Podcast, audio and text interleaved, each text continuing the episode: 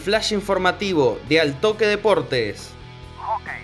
Universidad arranca su recorrido en el Super 8 y Urucuré buscará seguir sumando rodaje en el Proyección. Este sábado el torneo Damas de la Federación Cordobesa inicia una nueva fase y los equipos riocuartenses tendrán caminos separados.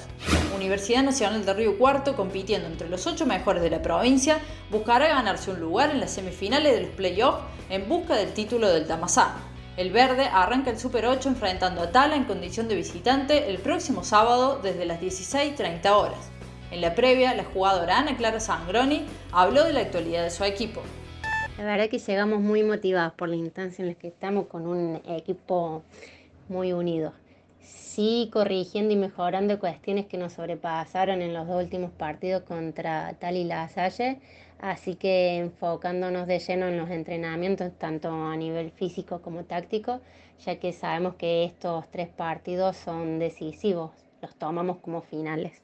Por su parte, Urucure se alista para afrontar el torneo Proyección que une a los últimos cuatro del Damas A con los primeros cuatro del Damas B1. Esta temporada, por la situación deportiva de parate por la pandemia, no habrá en juego ascensos ni descensos, pero se luchará por el trofeo del Proyección. En la primera jornada, la Lechu se recibirá a Antártida Argentina este sábado a partir de las 16.30 horas. Delfino Urdiales, delantera del conjunto azul y gris, anticipó lo que será esta instancia para su equipo.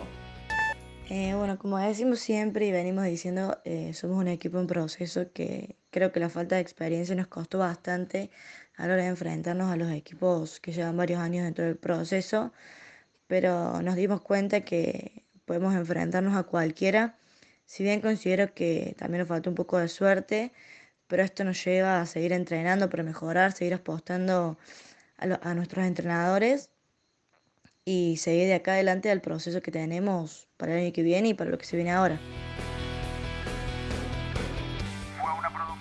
De Altoque Deportes.